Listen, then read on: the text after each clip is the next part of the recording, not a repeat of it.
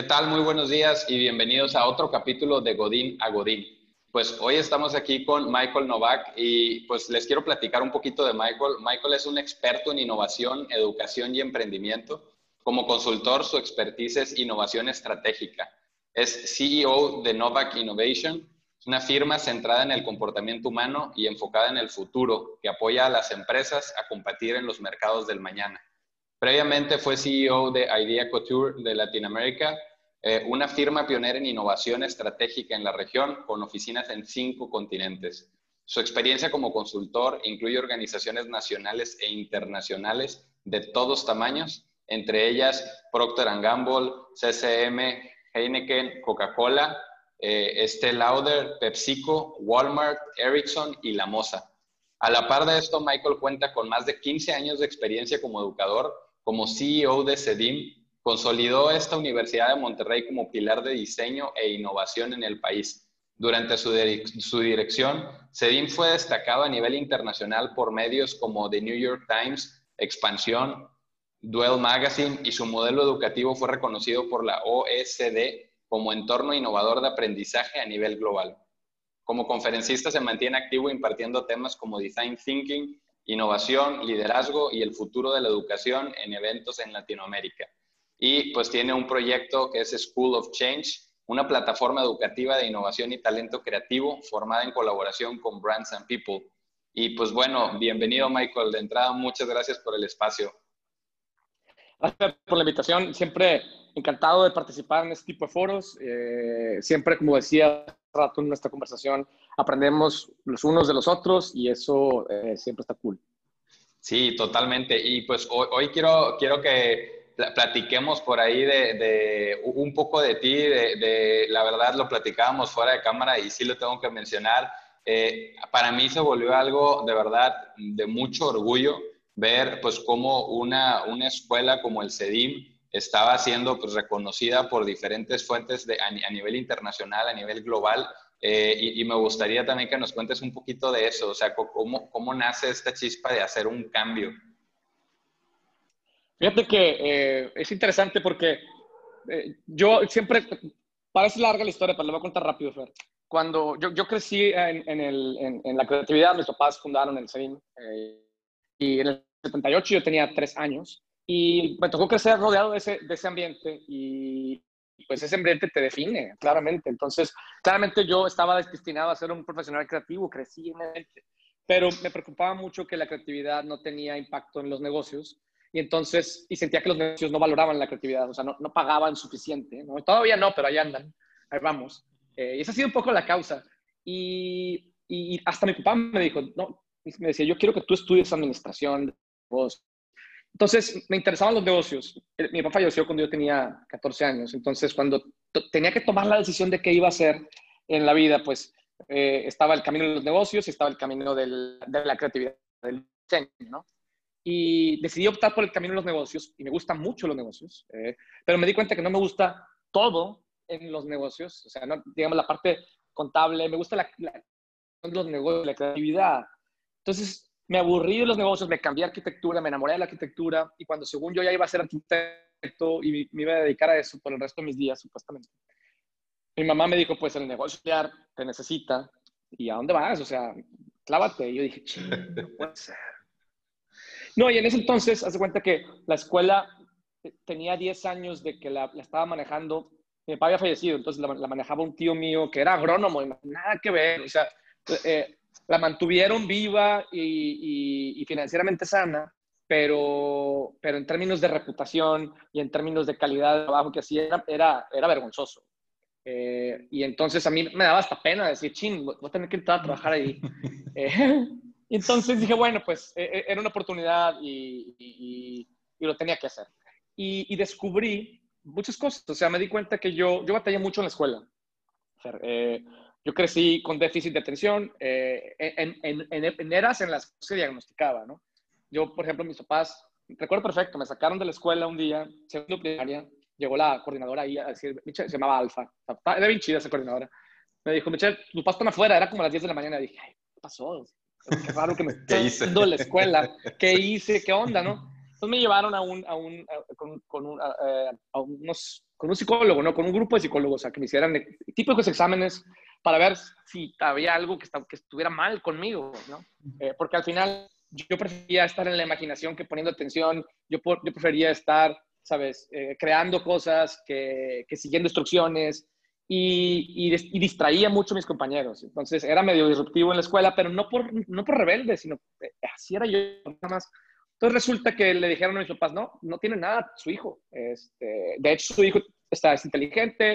Entonces mi papá dijo, ah, entonces entonces es retador y lo que quiero es revelarse, lo que quiero es fregar. claro. Eh, entonces fue bien complicado. Eh, me fue muy mal en la escuela y eso dificultó mi relación con mi papá.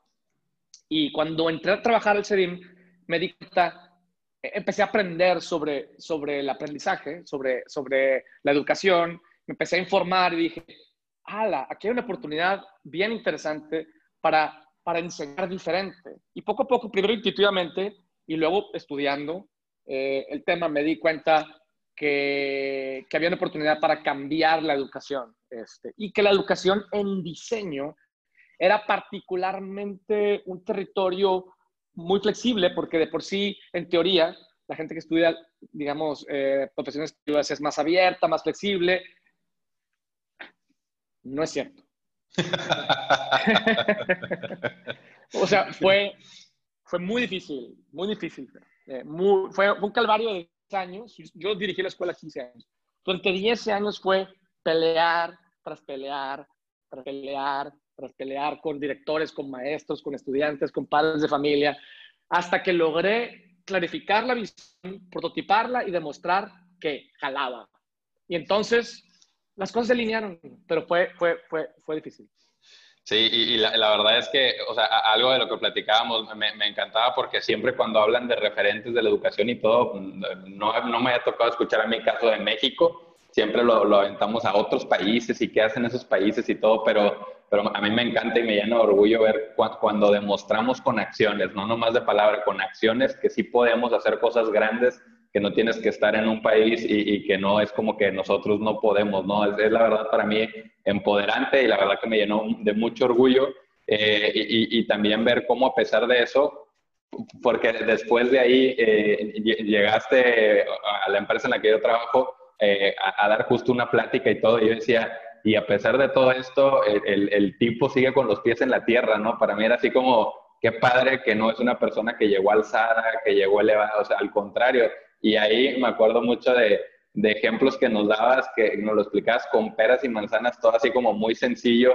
Y dije, pues ahí está, o sea, esta es una plática, pero aún en la plática, o sea, e, estoy yo aprendiendo y me lo están explicando con peras y manzanas y lo logro digerir en vez de algo que a mí me tocó vivir a veces en la escuela, de un lenguaje muy rebuscado, muy revuelto, que dices, ok, ya entendí que tú sabes un chorro, pero no te entiendo.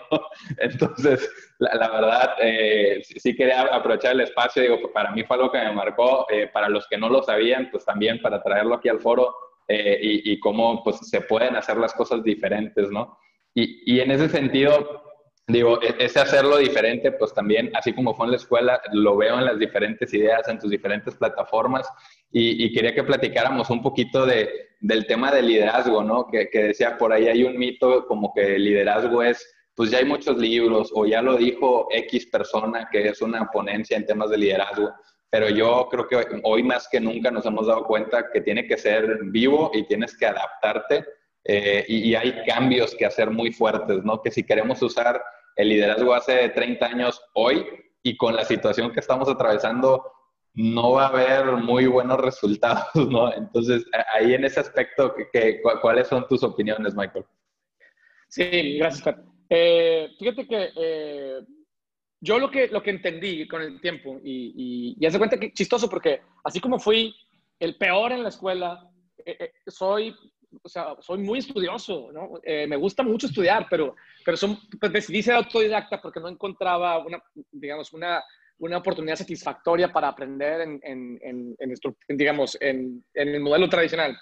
Eh, y, y, cosas que fui descubriendo eh, con, el tiempo, leyendo y preparándome por este rol que tomé, ¿sabes?, en el negocio familiar, entendí que, que, que que como hemos escuchado diez mil veces, ¿no? Y particularmente cuando yo empecé a trabajar, se decía más y ahora se sigue diciendo. Es, el mundo se está moviendo cada día más rápido, ¿no? Entonces, y, y, y luego, si te vas a los noventas, decían lo mismo, ¿no? Y si te vas a los ochentas, decían lo mismo. Y si te vas a los setentas, decían lo mismo. Y si te va, entonces yo decía, ah, o sea, entonces el mundo siempre estuvo cambiando bien rápido, pero no. Descubrí que de los 50 particularmente para acá, hay un fenómeno que le llaman como la gran aceleración, que tiene que ver con todo lo que ya hemos hablado y dicho y no tengo que repetir.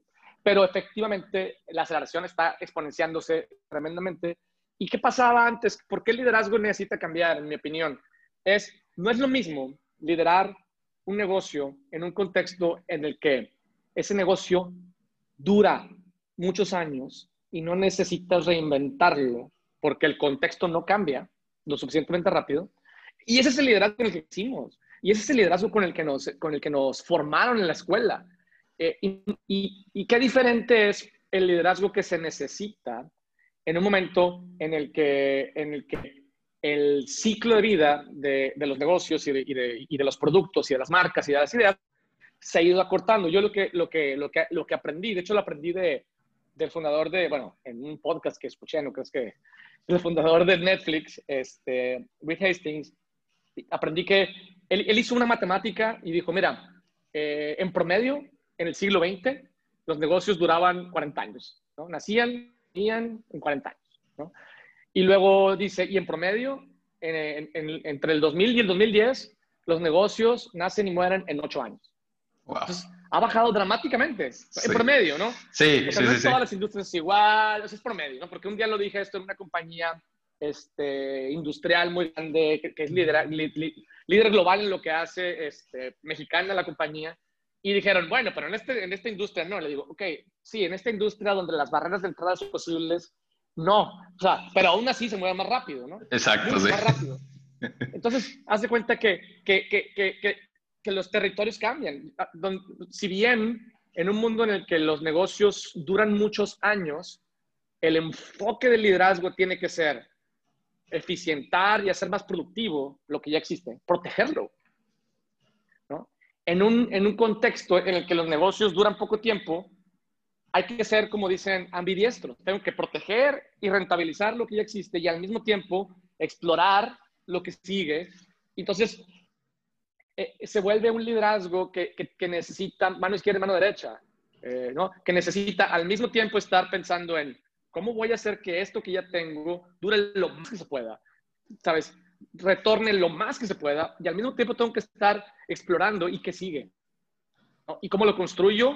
Y, cómo, y si tengo que canibalizar este negocio que ya existe, lo voy a tener que hacer, porque si no lo hago yo, lo va a hacer alguien más. Entonces, eso cambia completamente el, eh, el rol del liderazgo en las organizaciones. Y estamos viendo exactamente esa transición en este momento en, en, en el mundo de los negocios. Totalmente. Y, algo bien importante es justo este, como, como dices, es, es quién se adapta, porque a veces es ilógico cuando llegamos con la cachucha al negocio de decir, es que no podemos cambiar esto o no podemos cambiar el otro, pero nosotros en nuestro día a día ya cambiamos, ¿no? O sea, como nosotros hoy ya no pedimos un taxi de la misma manera, ya no pedimos la comida de la misma manera, ya no hacemos súper de la misma manera, eh, pero luego llegamos a la empresa y decimos, no, es que siempre lo hemos hecho así. y, ese, es, ese es como el, el contraste, ¿no? dices, al final tu consumidor está cambiando en el día a día y, también las personas. Eh, y ahí es donde choca, ¿no? Porque todo este debate de, que si los millennials y las generaciones nuevas y que no sé qué, a mí me pareció bien interesante una vez en, una, en una, plática que nos daban, que nos pusieron una descripción así técnica y que decía, eh, son personas muy eh, irreverentes, no siguen las reglas, esto, y venía un parrafote así gigante y te decían, bueno, esta descripción de quién es, y, la, la, mayoría del foro, tengo que decir que yo era uno de los, de los pocos millennials del foro, eh, le preguntaban al foro y decían, ¿de qué estamos hablando aquí? Y todos, pues de millennials, claro, ¿no? Y decían, claro que no, esto fue escrito por un filósofo griego hace muchísimo tiempo y él se refería a la juventud. Entonces es como este, no, no, o sea, yo quiero usar una filosofía, pero la gente ahorita no la adopta, entonces el problema son ellos, en vez de decir, ¿y qué si cambiamos la filosofía? Como dices tú, el problema es el alumno, ¿y qué si enseñamos diferente? Entonces, y eso me lo llevo al tema de liderazgo, ¿no? O sea, oye, es que estas personas no me, no me hacen caso y, no, y no, no están logrando los resultados y todo. Y que si cambiamos la forma de liderazgo, o sea, ¿por qué no, por qué no cambiar desde, desde arriba? Y, ahí es donde me parece bien interesante porque eh, hablábamos ahí de, de, los conceptos de, cómo tenían que, que cambiar eh, de ser reactivos a ser visionarios, de ser territoriales a ser colaborativos. Y me gustaría a lo mejor que abordáramos un poquito de eso. O sea, ¿cuál es esta diferencia entre reactivo y visionario? Claro, mira, eh, construyendo, o sea, todos esos temas están conectados con la introducción que te di ahorita de cómo ahora tenemos que estar tiempo administrando y reinventando el negocio, ¿no? Eh, entonces, lo que pasa es que, y no quiere decir que dejemos, tengamos que dejar de ser reactivos, sino tenemos que dejar de ser solamente reactivos. Ahora, yo a propósito eh, escojo esos términos que se escuchan como con una connotación negativa, ¿no? Eh, pero no necesariamente es completamente negativo. lo que voy a decir, imagínate, yo pensando sobre el tema dije, eh, la administración, o sea, el proteger lo que ya existe, ¿no? el liderazgo viejo, sí. es reactiva por diseño. O sea, no es que, que seamos reactivos por flojos o que seamos reactivos porque no nos interesa el futuro, es por diseño. Lo que quiere decir es esto, es, lo que, la manera que yo lo explico es, la manera en la que tú haces más, más eh, eficiente y más productivo un negocio es, tú corres un ciclo productivo de lo que sea, ya sea vender productos de limpieza o, ¿sabes? Un semestre en una, en una, en una eh, escuela, lo que tú quieras. Entonces, y ese, ese ciclo productivo arroja datos. Entonces tú analizas los datos y dices, ¿cómo puedo reaccionar para hacerlo más eficiente. Claro. Y entonces reaccionas y corres otro ciclo productivo y te arroja datos y reacción. Entonces, la administración es reactiva por diseño y así debe ser, ¿no? Pero el problema es que si estás completamente inmerso y sumergido solamente en ese, ¿sabes? Eh, en esa danza, te vuelves ciego al cambio, ¿no? Eh, y entre más profundo nades, en el modelo de negocio actual, más ciego te vuelves a lo que está pasando ahí arriba. Eh, y entonces tenemos que dejar de ser tan reactivos y empezar a, hacer, a anticipar las cosas. Eh, yo, traigo de moda un, un, autor que se llama Nassim Taleb, es, es, un autor este, árabe y, y, escribió un libro que se llama Antifrágil, pero me encanta una analogía que él, que él usa, porque ahorita que, que, que la, la, la, la pandemia digamos, vino a sorprendernos a muchos, a todos, de hecho. Eh, este libro él lo escribió antes de la pandemia, pero él lo que dice es, mira, el problema es que las, los humanos tenemos una ilusión de estabilidad, ¿no? Y, y, tenemos una relación con esa estabilidad, este, que es como, la analogía que él usa, es como la relación que tiene un pavo con un carnicero, ¿no? Entonces imagínate, el carnicero le da de comer todos los días al pavo, y el pavo dice, mm, este carnicero es mi amigo, ¿no? Y durante días, meses, ¿no? Y, y, cada día que pasa, los datos comprueban que es estadísticamente imposible que el carnicero no sea su amigo, porque le da de comer todos los malditos días, ¿no? y de repente un día, cuando el pavo dijo, no, estoy convencido que el carnicero es mi amigo, bajo la guardia y ¡zap! le corta la cabeza, ¿no? Eh, y entonces lo que, lo que dice es, el pavo somos nosotros y el carnicero es la vida. ¿no? Eh, la, vida corta cabezas todos los días. ¿no? El, el, corte de la cabeza es, es, una sorpresa solamente para el pavo. Eh, y entonces, un poco lo que, lo que quiere decir esto es que los líderes tenemos que saber que si bien la pandemia hoy nos cortó la cabeza a casi todos, no a todos, pero a la mayoría, siempre hay un evento que nos va a cortar la cabeza. Y, eso puede ser un cambio de tecnología, un, cambio generacional, eh, cambios en preferencias de los consumidores, eh, una crisis económica, y todo el tiempo, todo el tiempo está pasando. Y como el mundo se mueve rápido, eh, cada vez sucede más, digamos, y yo, por ejemplo, apenas tengo 20 años de, experiencia profesional y en 20 años ya me han cortado la cabeza dos veces, ¿no? O sea, la, la crisis de la inseguridad en el 2008 nos partió en dos y ahora la pandemia nos está dando mucha lata a muchos. Este, y, entonces, sabiendo eso, tenemos que ser más proactivos. Esto quiere decir esto. Tenemos que, que conocer muy bien cuáles son los vectores de cambio que van a afectar nuestra industria. ¿no? Y estarlos monitoreando constantemente. El problema es este, es que las, las tendencias ¿no? E, evolucionan lentamente. Y entonces nos confiamos. Y ahí las vemos venir. Decimos, no, hombre, yo corro más rápido, yo corro más rápido, yo corro más rápido. Pero el problema es que las, las sorpresas estratégicas, ¿no? como, como la que acabamos de vivir, las aceleran. Claro. ¿no? Todas las cosas que estamos viviendo a consecuencia de la pandemia no son nuevas, son tendencias de negocio que vienen desde hace cinco años.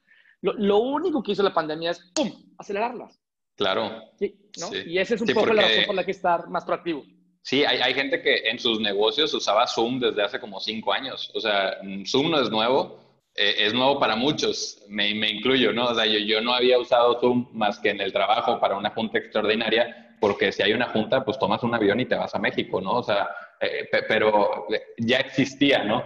Pero eh, esto, como dices, lo que hizo fue acelerar y ahora todos brincamos al Zoom, ¿no? oye, Corner Shop siempre estuvo ahí, ¿no? O sea, y, y no siempre, vaya, pero ya tenía tiempo, nuevo no era.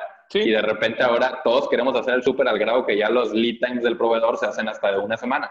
Entonces, lo que hace es acelerar y creo que, como lo platicabas ahorita, me gustó, es, no, no es un tema de, de, que, ah, desecha todo lo anterior, no me sirve y es algo totalmente nuevo. No, es cómo adapta ciertas cosas para que funcione. Y, por ejemplo, creo que el liderazgo siempre ha necesitado de la versatilidad, o sea, que, que la persona sea versátil y se pueda adaptar Hoy el reto sube y a lo mejor y le demanda más versatilidad, pero siempre fue un factor clave en el liderazgo, ¿no? O sea, un líder tenía que poder cambiar de, diferente cajita y ahora pues esto fue un cambio, ¿no? O sea, oye, tienes un equipo de cinco reportes y mañana ahora todo el contacto es virtual. ¿Cómo, le haces? ¿Cómo, Y creo que genuinamente algo que, que, causó, algo que me sirvió mucho a mí y, y me servía antes del COVID y lo apliqué mucho ahorita es el, aprender a soltar, ¿no? Eh, yo personalmente digo, me hago cargo de lo que puedo y hay cosas en las que no, y digo, yo, yo personalmente digo, pues volteo para arriba y digo, ahí te lo encargo, eso ya no me toca a mí, ¿no? Entonces,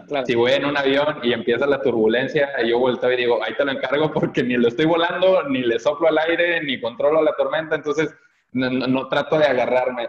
Y creo que algo que causó mucho, yo lo veo como la, la reflexión esta de cuando estás jugando a la cuerda, ¿no? creo que hay mucha gente que se agarró de la cuerda muy fuerte y cuando salió eh, se, se, quemaron y, y, todavía hoy están lastimados porque es una fe real decir, es que cuando vuelve lo, lo anterior. Sí, sí, exactamente. A mí me dicen, Michelle, ahorita las, las, empresas están estar contratando de que cañón, todo el mundo debe estar haciendo innovación. Claro que no, todo el mundo está esperando que regrese la normalidad. Exactamente. y no va a regresar. Bye. bye. Pero es normal, fíjate, yo aprendí, aprendí de un término este, que es un término biológico que se llama homeostasis. Y hace cuenta que es un, es un mecanismo de defensa que tienen los, todos los organismos, ¿no? desde los unicelulares hasta los humanos, hasta las organizaciones, que al final somos una colección de organismos, eh, que básicamente la resistencia al cambio es, es, es, o sea, es, es biológica. O sea, no es de que es que somos una organización muy conservadora. No, es que todos, o sea, todos los humanos no resistimos el cambio.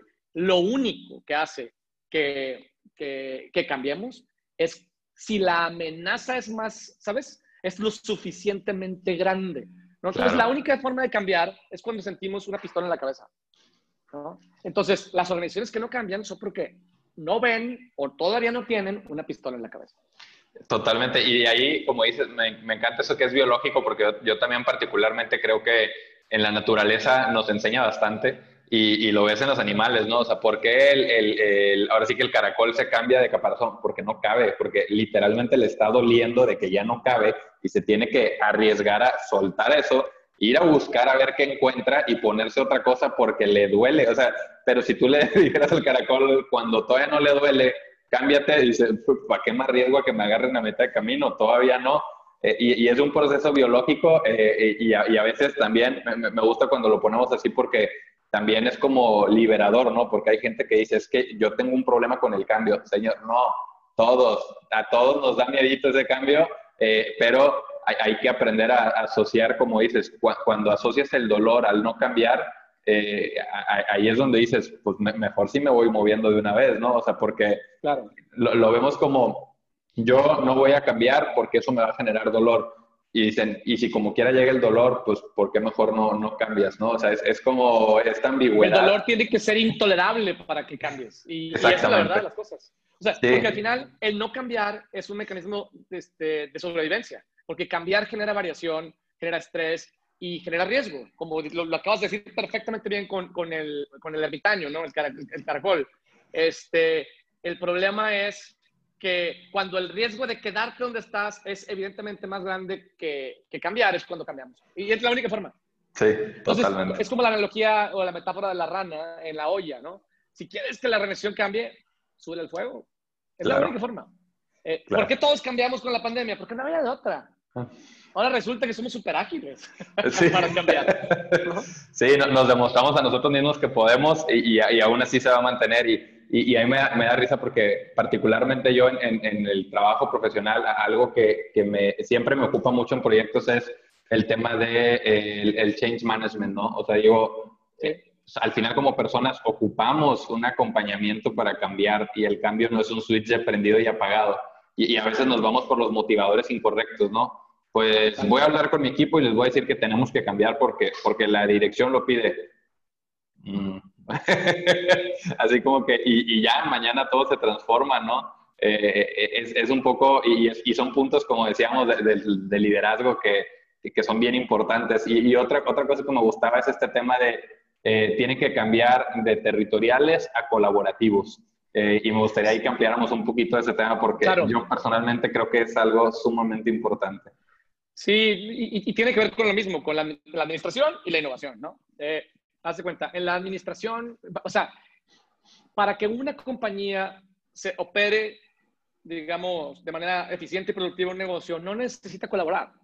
Básicamente, haz cuenta, la metáfora con la que diseñamos las organizaciones es como la metáfora de la, de la, de la máquina, ¿no?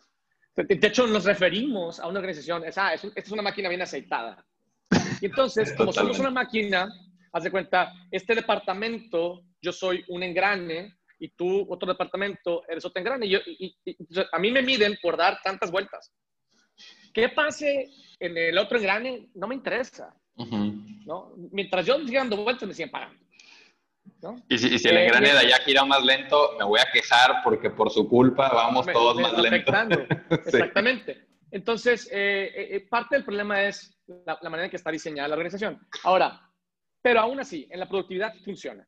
¿No? Eh, la división del trabajo que viene desde 1890 y somethings, la división del trabajo funciona y es importante.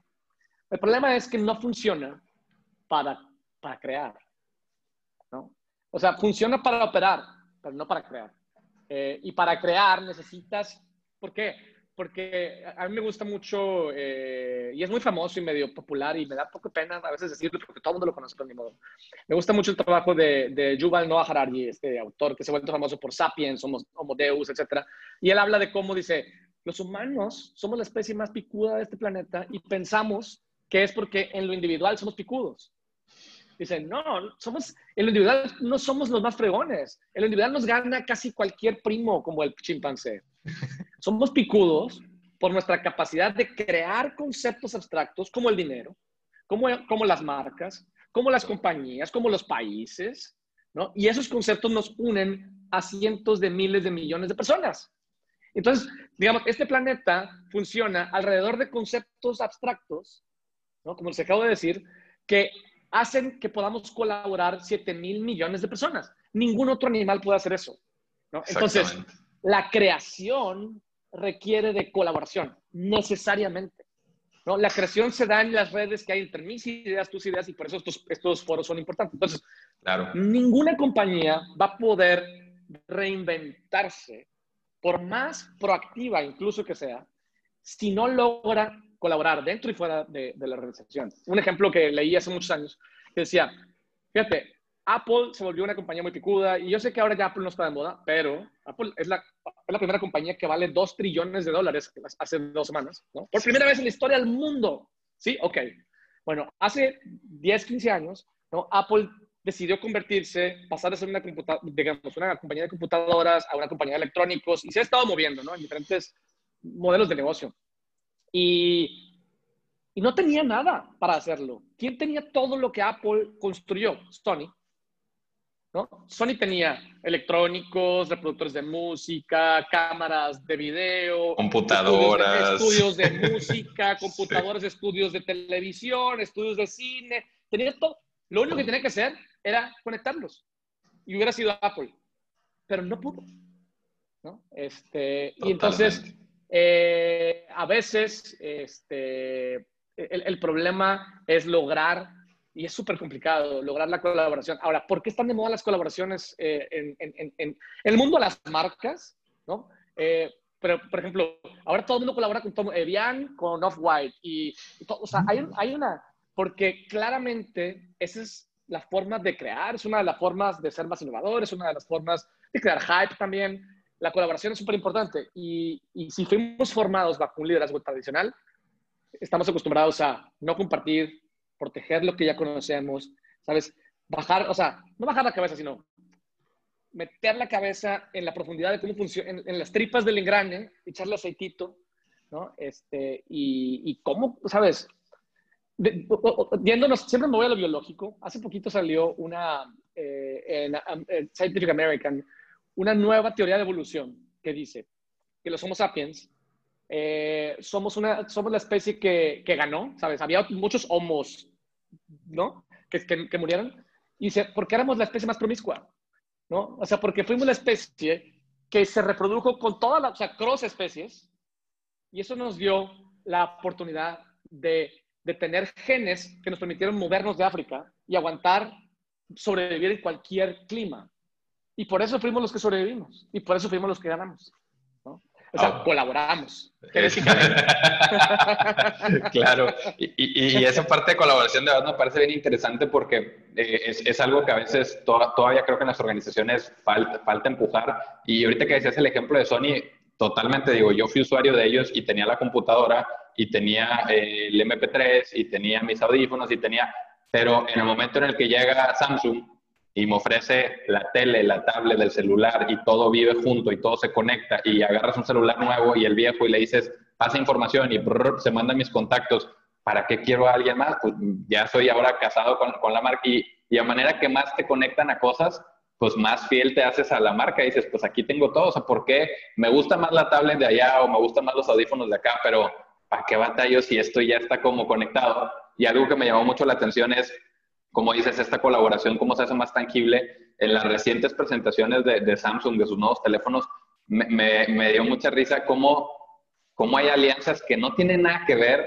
pero es por ser usuario Samsung vas a tener contenido exclusivo en Netflix y dices, ok, o sea, va, no, no, te lo hubiera pedido yo como usuario a lo mejor de decir, oye, te compré el celular, dame acceso a algo especial en Netflix, pero cómo empiezan a conectar plataformas y de la misma manera Apple conectando con otros y, se juntan entre varios y pues logran hacer cosas, la verdad, bastante, bastante interesantes, pero es como cada quien siendo su experto en el área suma y si eso lo llevas a una empresa, digo, imagínate una empresa que logre romper estas barreras, que en vez de pensar cuál es mi trabajo, mi descripción de puesto, pensar en cómo todos aquí hacemos cosas grandes, eh, aunque sea a lo mejor un poco más de trabajo por un momento, cambia todo, ¿no? Y, ya, ya hay corrientes de esto y está toda esta filosofía de los scrums y todo, que son como equipos multifuncionales. Y, de verdad que si tú ves a las empresas, dices, pues yo no sabía que hacían eso, pero sí es cierto, yo estoy recibiendo una actualización de mi aplicación cada, cada tres semanas y son cosas bien padres eh, y tiene que ver con esta colaboración, con, con romper las barreras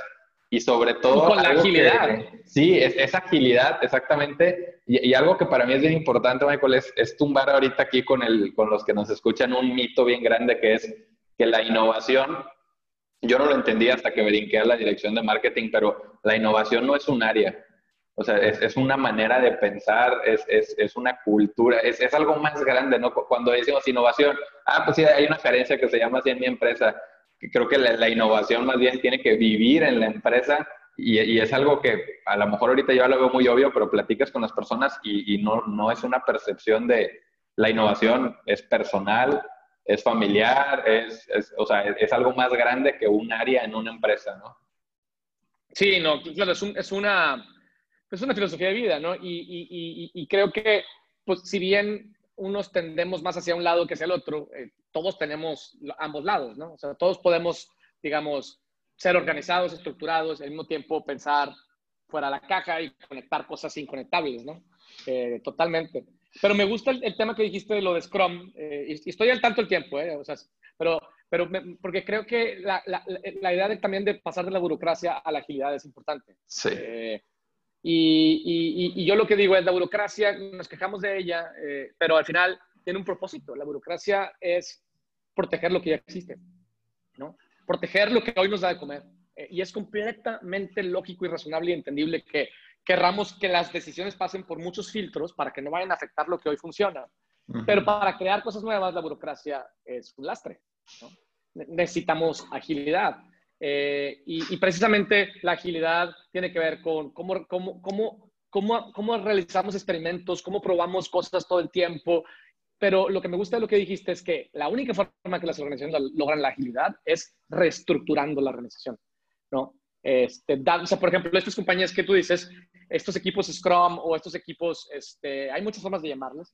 de hecho, hay un caso muy bueno que le quiero recomendar a tu audiencia, que es el caso de Spotify, cómo Spotify organiza sus teams of teams en, en, en Scrum Teams y luego le llama villas y luego les llama este, gremios y no me acuerdo cómo está, está muy bueno. El, el, hay, hay varios artículos sobre el tema, pero son puros teams of teams y lo que hace es que eh, ese tipo de organización te vuelve ágil porque un team tiene el control de, de un producto o de una funcionalidad dentro de un producto, ¿no?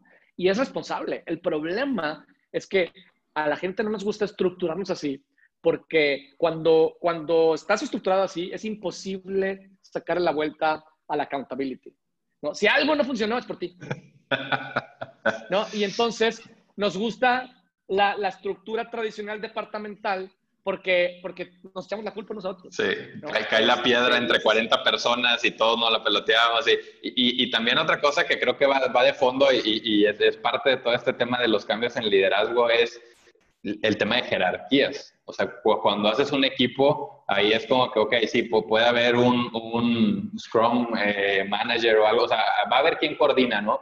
Pero rompes esta estructura organizacional piramidal y la haces muchas chiquitas, donde ahí ya no se trata de, oye, pero es que aquí yo mando, yo soy más alto, yo soy gerente, yo soy es vamos a hacer que suceda y como dices, porque si no, no la cobran a este equipo de cinco personas. ¿eh? Entonces, vamos a darle y si tenemos que meter a un sexto por dos días, lo metemos, pero, pero es, es esta, esta, es la verdad, esa filosofía a mí creo que es de verdad algo que, que, es hacia donde tenemos que ir, pero como dices, se ocupa derribar varios muros, no es nada más lo pongo y arranca, no, no, no, no, es change management, es, es tumbar barreras, es, es, cómo quitas esas jerarquías eh, que van a veces desde prácticas que, que, que, al final pues tienen que ver con este nuevo liderazgo, ¿no? O sea, yo creo que un liderazgo jerárquico como, o sea, alguien que viene acostumbrado a un liderazgo jerárquico de, pues yo soy el jefe, yo mando y es ley lo que yo digo, si lo metes en un Scrum, uy. Es que fíjate, fíjate, y, otra vez la, la, comparación entre administrar y, crear, ¿no? O sea, tu, tu, liderazgo tradicional, jerárquico, aunque no es, digamos, no es lo, lo actual, por así decirlo, y, es muy humano serlo, y, yo personalmente, por ejemplo, yo también tiendo a ser jerárquico en muchas, en muchas circunstancias, este, pero eh, el problema es que tú puedes ser duro y puedes usar, el típico eh, analogía de liderazgo es, ya sabes, la zanahoria y, y el palo, ¿no? Entonces, este, doy la zanahoria para que te muevas y si no te mueves, te doy con el palo, ¿no? Para, para administrar, funciona. ¿no? Para, para, para, que la gente es, dale más rápido, este, eh, sea más eficiente, funciona. Para crear, no hay forma de que, de que me des palos y que se me ocurran cosas. Sí, totalmente. ¿No? Entonces, para crear necesito más bien conectarte, ser persuasivo, o sea, conectarte emocionalmente con lo que queremos lograr, que entiendas la relevancia y que digas, yo quiero hacer eso, que haya una motivación intrínseca, que digas, es que yo, ¿sabes? Yo me siento identificado con hacer que esta organización digamos, sea, más ágil porque veo el, el, el, impacto que va a tener en la sociedad, lo que tú quieras, como tú lo quieres decir. Tienes que apelar a la motivación intrínseca eh, y, y, eso requiere una manera de trabajar completamente distinta. Una manera de reclutar y de estructurar y de medir y de pagar este, y, de liderar, ¿no? Claro, y tiene que ver con ese, propósito, como dices, intrínseco en las personas, porque al final, eh, y a mí me gustaba un ejemplo que leía de, Apple, que, que, dicen, ¿tú crees que Apple no le brillan los ojitos cuando ve el mercado de accesorios para, para hacer cosas para tablets, ¿no? O sea, que si la cosa para colgar y que esto y que el otro y que dices, es una industria de millones de dólares, pero su propósito y su visión no es eh, ser el, el, el, que hace accesorios número uno en el mundo, es transformar por medio de sus plataformas. Y de ahí hay otras subindustrias que sí, su objetivo, su propósito sí es cómo hago que se vea más bonito, cómo protejo el aparato, cómo lo que sea. Pero ellos dicen, créanme que ellos conforme han ido avanzando, han visto muchísimos eh, nichos de mercado ahí, pero no se van por eso, porque si quisieran ir por los billetes, pues, irían abriendo y abriendo y abriendo y abriendo, pero su propósito es otra cosa. Entonces, y el centrarse en sus propósitos es los que los lleva, como dices, a ser la, primera empresa que llegó a esas cifras porque saben a dónde van, ¿no? Y, y, qué padre es cuando ves la retribución de decir, oye, logré algo grande, pero por hacer lo que me gusta, ¿no? O sea, que creo que esa palanca es lo que sí te da, para mí, el éxito. O sea, es a dónde querías llegar y qué tan feliz estás haciéndolo. Eh, que creo que para mí esa es la mancuerna que tenemos que buscar. Exactamente. en general. Exactamente. De hecho, a mí me gusta mucho, hay, una, hay un autor, no es, tan autor, pero más bien es un consultor que yo admiro y que le he seguido la pista y, eh, que de hecho él trabajó con Steve Jobs eh, en, cuando la compañía se llamaba Next, una compañía que fundó Steve Jobs después de Apple. Eh, se llama Keith Yamashita. él vive en California y tiene, es, de, origen asiático. y en un libro muy, muy chiquito, muy sencillo que tiene, que se llama Unstuck, dice, el propósito me, encanta cómo lo define. ¿no? Dice, el propósito nos da la claridad para actuar, o sea, para saber qué sí y qué no, y la resiliencia para aguantar. ¿no? Para aguantar los golpes, para aguantar lo difícil, para aguantar eh, eh, eh, la necesidad de cambiar, ¿no? Y, y, me encanta esa, esa, manera de entenderlo. ¿Sabes? Si tienes claro, tu, el problema es que las misiones de las compañías no están en función de la propuesta de valor. No están en función de yo ayudo a este grupo de personas que aspiran a lograr esto a través de estos cuatro pilares de valor. Entonces, donde esos cuatro o tres pilares eh, pueda yo agregar valor, entro. Donde no, no. El problema es que las misiones están, están quiero, queremos ser la compañía más picuda del universo, cuidando a todos los stakeholders, ¿no? ¿Sabes? A, los clientes, a los proveedores, a los pájaros y al cielo. Es, un poema, ¿no? Es, un poema, pero sí. No, y, sobre todo... No la claridad para actuar ni, la resiliencia para aguantar. No, y, esa es la parte que yo creo que a lo mejor hace, hace algo confuso, porque también las personas que están a punto de buscar su trabajo o que están buscando un trabajo diferente, algo que yo digo es, pareciera mentira, pero más allá del, de, antes de sentarte ahí, chéquete si hace fit tu forma de ser, tus valores, tus principios con esa empresa, porque eso es lo que te da la capacidad de brillar, o sea, porque vas a poder ser tú allá adentro. Pero si desde aquí tú dices, oye, yo pienso en ayudar a las personas, esto, lo otro, y para mí lo principal es la salud, y te metes a una empresa que hace cosas nocivas para la salud, pues no creo que vayas a echarle muchas ganitas al brillar. Casi casi va a ser como el, y, cómo le meto el freno para que no vendan tanto, porque yo no quiero que lastimen a la gente. Y, eso es todo, todo el cambio. Y, de verdad que me ha tocado pocas personas que, me han dicho, yo no entré ahí porque contrasta con mis valores, pero la verdad lo veo como algo muy admirable, porque creo que es, es, es la manera en la que te, vas a conectar y es como pensar en, oye, pues me quiero meter a jugar con un equipo de, de soccer, por ejemplo, pero pues también tiene que ver la interacción, ¿no? O sea, si estando allá adentro no, no, no vamos a, a, estar todos buscando lo mismo, pues, pues entonces sí va a haber un tema, ¿no? Y yo creo que, digo, este, la generación de los millennials que tú hacías referencia a esto, eh, son más, se, se, guían más por, por, por, por, ese tipo de valores y que resuenen con, e, con ellos y, y, y pueden decidir, ¿sabes? No tomar una oportunidad, no trabajar para una empresa, porque aparte decidieron posponer la, eh, el tener familia, entonces viajan más ligero, entonces pueden dar el lujo de decir, esto sí, esto no, ¿no? Y eso cambia todo. Sí, y hay, hay, quien se enoja por eso, yo la verdad me parece admirable porque digo, pues es tener claro qué quieres y, y también nos, nos, lo explicaban en, en otro foro que decían, es que mira, hay varias esferas en la vida, ¿no? Entonces está la parte económica, profesional, familiar, social y todo. Dice, eh, anteriormente el modelo que nos, que nos decían, y particularmente todavía a mí me tocó, es, esta esfera vale más que todas, ¿eh? O sea, tú, tú vas por dinero y bienestar económico y eso arregla todo lo demás, ¿no? Ahí eso te ayuda a poner curitas en todas las demás. Digo, vas a tener que romper esta esfera, pero no importa, esa es la buena. Y, y, hoy, hoy, hoy ya no, o sea, tú le dices, oye, pero es más dinero. Sí, pero me, me, estás pidiendo que estas otras no las, no las haga y no, no gracias. Dices, es que la generación de hoy y yo, pues qué padre, porque saben decir que no y, y, saben buscar ese balance entre todas y decir, sí, sí quiero más dinero, pero no, no quiero no ver a mi familia en ocho meses. No, pues no, no la voy a tomar. Digo, qué padre, ¿no? Al contrario, yo digo, pues quisiéramos ser más así, de poder decir no a algo que a lo mejor y brilla, pero decir, pues, pues, ya sé que eso en el general, en el macro de mi vida, no me va a dar bienestar, ¿no? Entonces, creo, que es algo, algo que, al final es este seguir aprendiendo también de, todas las nuevas generaciones que tienen perspectivas nuevas y, y digo, pues bueno, nosotros, eh, ahora sí que la, generación millennial después serán las personas que critican a los Zetas o a los que vengan, pero, ah, puedes, puedes aprender mucho si, si, rompes este esquema y, y, como una película que vi que, que, tenían a un pasante que era una persona ya de que, ya jubilada, que la hacen en el pasante y lo ponen a convivir con nosotros. Me Se llama El Pasante, es buenísima. sí, sí, justo, y, y me encanta porque digo, qué poderoso sería hacer esa conexión, ¿no? O sea, en, la empresa en la que yo estoy ahorita dicen, hay, hay, más de cuatro generaciones diferentes conviviendo en un mismo espacio, dices, eso, eso genera cosas grandes porque mezclas, como dices, es, una mezcla de lo antiguo con lo nuevo y no es ni uno ni el otro. O sea, es la mezcla de esas dos, eh, eh, genera cosas bien poderosas, ¿no? La, verdad que muy, muy, muy padre.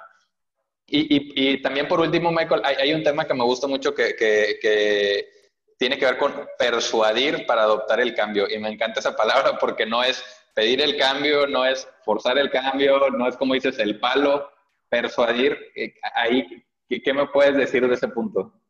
Sí, es un tema bien, importante porque fíjate que en, el mundo de crear cosas nuevas, digamos, ya que hablamos de, de, diferentes perspectivas, el problema es que yo, que, me he dedicado a eso toda mi vida, este, creo que es, eh, eh, sí, o sea, encontrar, leer, leer hacia dónde van las cosas es retador, sí. Eh, entender las necesidades cambiantes de la gente es retador, sí. Ser ágil, cambiar la manera en que eh, estamos estructurados, trabajar de una forma colaborativa es retador, sí. Lo más retador es hacer que la gente cambie. ¿No? Tú, puedes, tú puedes lograr, tú puedes, tú puedes, típico ejemplo, Xerox, ¿no? Xerox tenía la computadora del futuro, pero jamás iba a lograr que, que, que, se enfocaran en ella. Apple se la copió y, ya. ¿no? Eh, entonces, tú puedes tener el futuro en tus manos y por, y por el miedo natural que tenemos los humanos a cambiar, desde, desdeñarlo. Es más, Netflix fue y se sentó con Blockbuster y le dijo, te vendo mi compañía. Sí. ¿No? Y dijeron, por, por, por, por peanuts. ¿Sí? no, eso nunca, eso nunca, el día que eso sea interesante, nosotros vamos a hacer algo al respecto. Y nada. Eh, entonces, yo creo que la persuasión se vuelve clave en el mundo de, la, de, de, estar, de, reinventarnos, porque, porque tenemos que convencer hacia adentro y hacia afuera. Primero hacia adentro, obvio, de, de, dedicar recursos, tiempo, de estructurarnos diferente, de colaborar, ¿no? de ver hacia adelante, de no ser tan reactivos, etcétera. Eh, y, hacia afuera para que, para que la gente reaccione y adopte lo nuevo que estemos lanzando. Entonces, eh, yo he aprendido mucho del mundo de la persuasión y he aprendido varias cosas. Una es, creo que hay, eh, los humanos pasamos por diferentes etapas cuando, cuando estamos en el proceso de cambiar. Y, y, en el mundo de los negocios lo ignoramos. Simplemente pensamos que podemos pasar de 0 a 100 nada más haciendo algún, comprando un software o cosas por el estilo. Exactamente. Eh, y en realidad, haz de cuenta que es como, yo lo que digo es, es como las relaciones humanas. Imagínate que yo llego a un café y veo a una chica que, se me hace guapa y me presento con ella y le digo, hola, ¿cómo estás? Yo soy Michelle.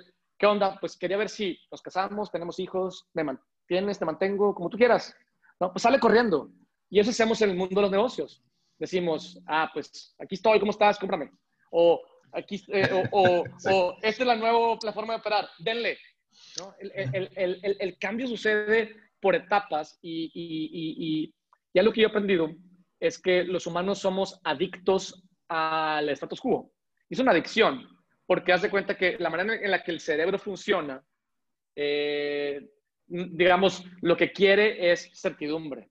¿no? Y aún y sea, sea certidumbre de lo malo que ya sé que conozco y que, y que ya estoy acostumbrado a lidiar con él. Exacto. ¿no?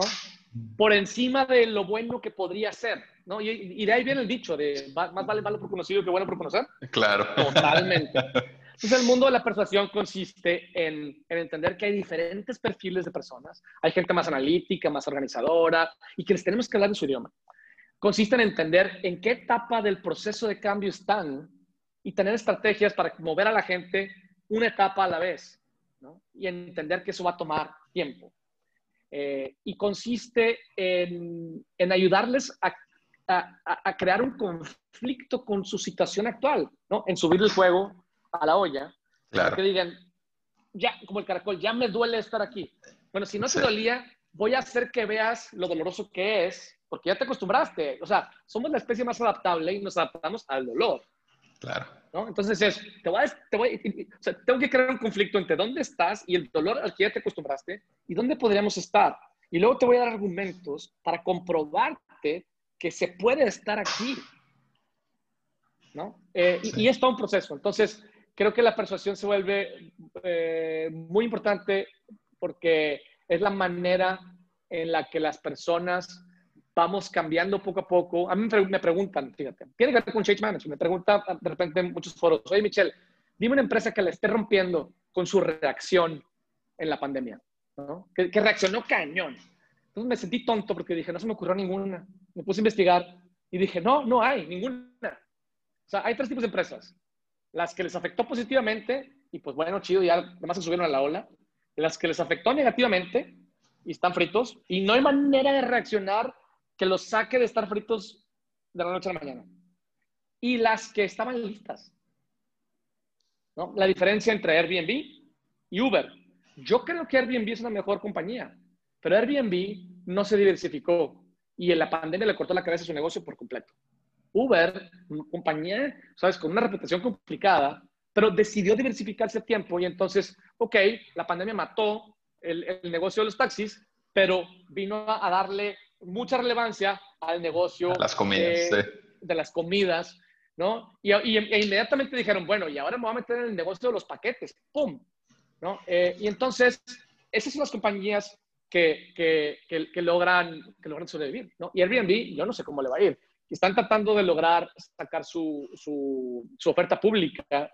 Ya se las testaron una vez. Esta semana lo van a intentar otra vez. Y pues ¿Quién va a comprar acciones de una compañía que está en un solo negocio y ese negocio está muerto indefinidamente?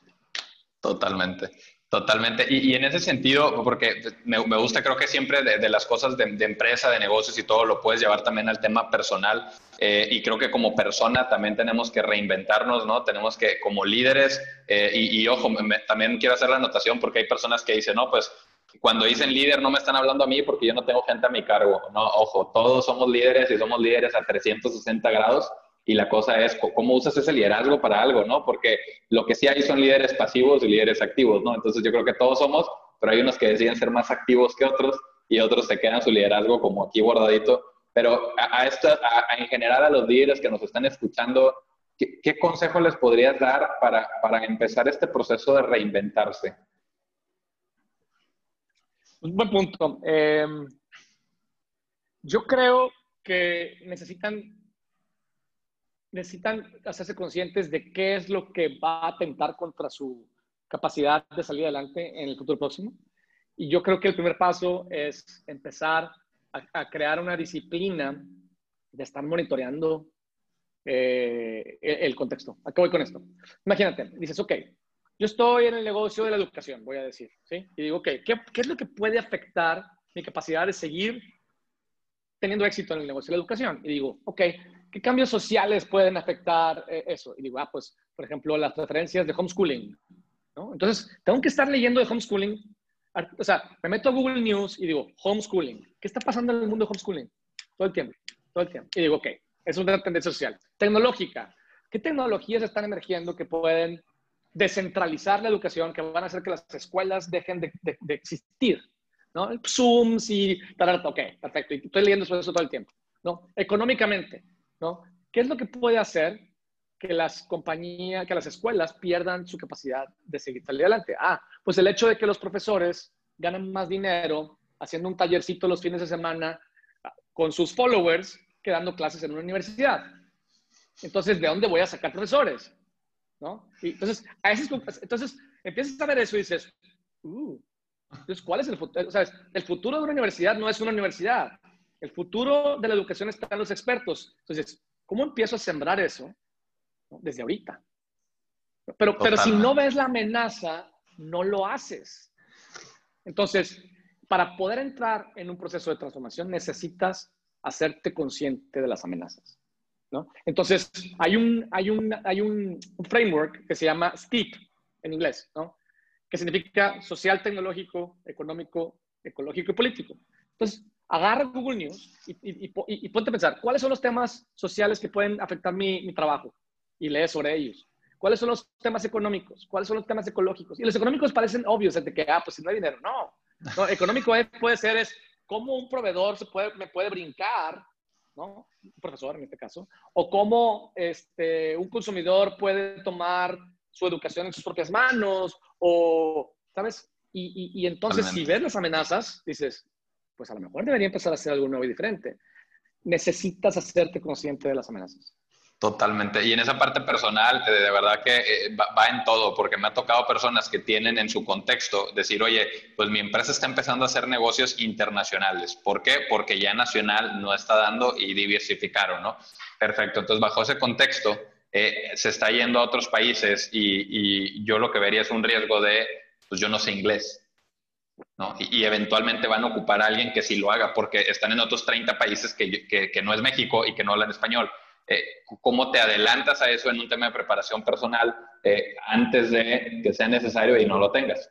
Eh, y, definitivamente, si, si, si, tú no viste ese contexto como un riesgo, como fuego, pues a lo mejor se fue calentando la olla lentamente y de repente cortaron la cabeza del pavo y ahora sí, hay sorpresa, no, no es sorpresa y a veces uno como ser humano lo fue verbalizando con sus amistades que, oye, no, pues es que no traigo el inglés y no traigo el inglés y no traigo el inglés y de repente, mocos, ¿por qué fue? Porque no traigo el inglés. Uy, pues como dicen, crónicas de una muerte anunciada. Lo sabías, pero no viste, o sea, fue subiendo lento, lento, lento y cuando fue el problema, no estabas listos. Me, me encantó esa descripción que decías de empresas porque ¿Esto para qué lo haría? ¿Es un esfuerzo adicional? Sí. ¿Para qué lo haría? Para que estés listo y que seas de los que están listos, no de los que por azares del destino les ayudó un ratito o de los que ya perdieron. Y el levantarte ese proceso toma mucho, mucho, mucho tiempo. De verdad, Michael. Sí, exactamente. Me, me, me encantó y, me gustaría cerrar aquí porque de verdad que me, me encantó este punto. Es, es un súper resumen para los que nos están escuchando. Eh, antes, nada más, por favor, diles dónde te pueden encontrar. Sé que son muchos lugares, pero ¿a, dónde se pueden claro. para, para, empezar? No, mira, yo creo que donde más interacción tengo es en Instagram eh, y soy Michael García Novak, ¿no? Ah, o sea, Michael García Novak me encuentras y ahí, ya se cuenta, es donde donde interactúo con, con, con, mi comunidad de gente que le interesa la innovación y este, ahí publico contenido todos los días, eh, hay anuncio webinars gratuitos todo el tiempo eh, y, y, yo lo que digo es, ahora que estamos encerrados, pues podemos llegar lejos eh, y esa es la idea, ¿no? Y, y, tengo la oportunidad, ¿no? De ayer estaba conversando con un, con un mexicano que está en Singapur y luego otro que está en Alemania y, y, antes no nos dábamos la oportunidad de hacer eso. Entonces, me encantaría, donde quiera que estén, ¿no? Aunque, estemos aquí mismo en Santa Catarina, este, estar conectados, porque ya no importa dónde estemos, porque estamos encerrados. Entonces, eh, creo que esa sería una manera de, de, hacerlo. La otra, si me quieren mandar un correo, es michael.novak.mx.